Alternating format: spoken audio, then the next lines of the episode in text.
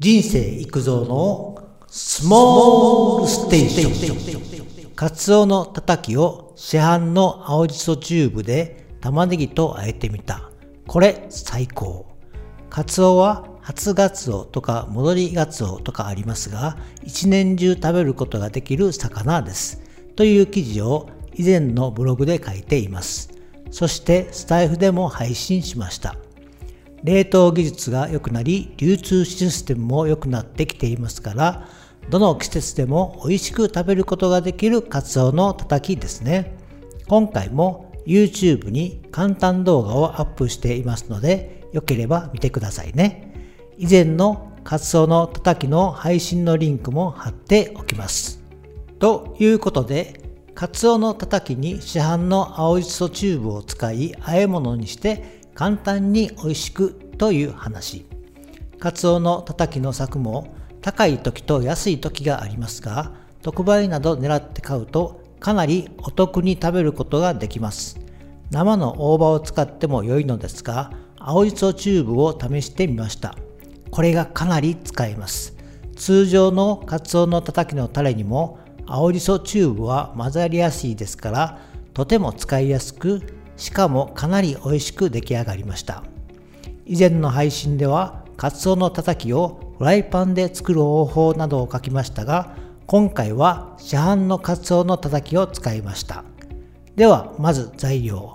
カツオのたたき市販。玉ねぎ1 2分の1個使いました。調味料。濃縮めんつゆ。今回は4倍濃縮です。酢。青じそチューブ。にんにくチューブ。おろし生姜チューブポッカレモン。そして作り方は最初にタレを合わせておきます。濃縮めんつゆ 50cc 程度。酢 25cc 程度。ポッカーレモン少々。おろしにんにく青じそチューブおろし生姜。玉ねぎは横切りのスライスです。辛いのが苦手な人は水にさらすといいですね。次にカツオのたたきを一口大のざく切りにします。そして玉ねぎとカツオのたたきを合わせだれの中へ入れてザクザク混ぜて完成。粗挽き胡椒などお好みで。トッピングに青ネギなど乗せれば色合いもいいですね。ポイントは市販の青じそチューブで十分美味しくいただけました。先にタレを合わせておくことが大事です。タレとカツオのたたきなど合わせてすぐに食べてもいいのですが2時間ほど。それ以上でもいいですね。結構漬け込んでからの方が味も染み込んで玉ねぎも馴染んで食べやすいです。味の特徴は青じそとポッカレモン酢が入ることで爽やかな後味とニンニクと生姜でパンチがあります。普通の土佐酢ならお刺身感覚ですが漬け込むことでサラダ感覚として楽しめます。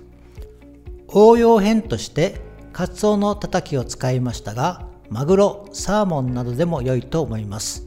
お魚以外で豚肉や鶏の胸肉とかだったらしゃぶしゃぶ感覚になると思います。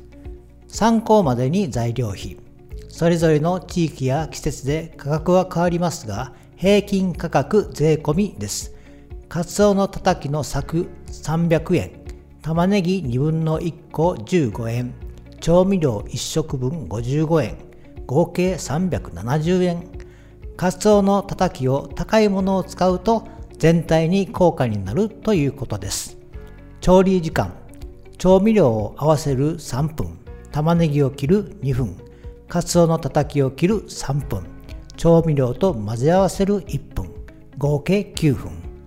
最後にまとめ寒い季節でも前菜感覚サラダ感覚でいいと思います。魚を無償に食べたくなる時がありますね。体が要求している時です。カツオのたたきは冷凍保存できますから食べたくなったらすぐに作れるのでストックしておきたいですね。玉ねぎも冷蔵庫で皮付きのままだとかなり長く保存できます。誰も一度作れば、あとは感覚で覚えますからね。今日はここまで。バイバイ。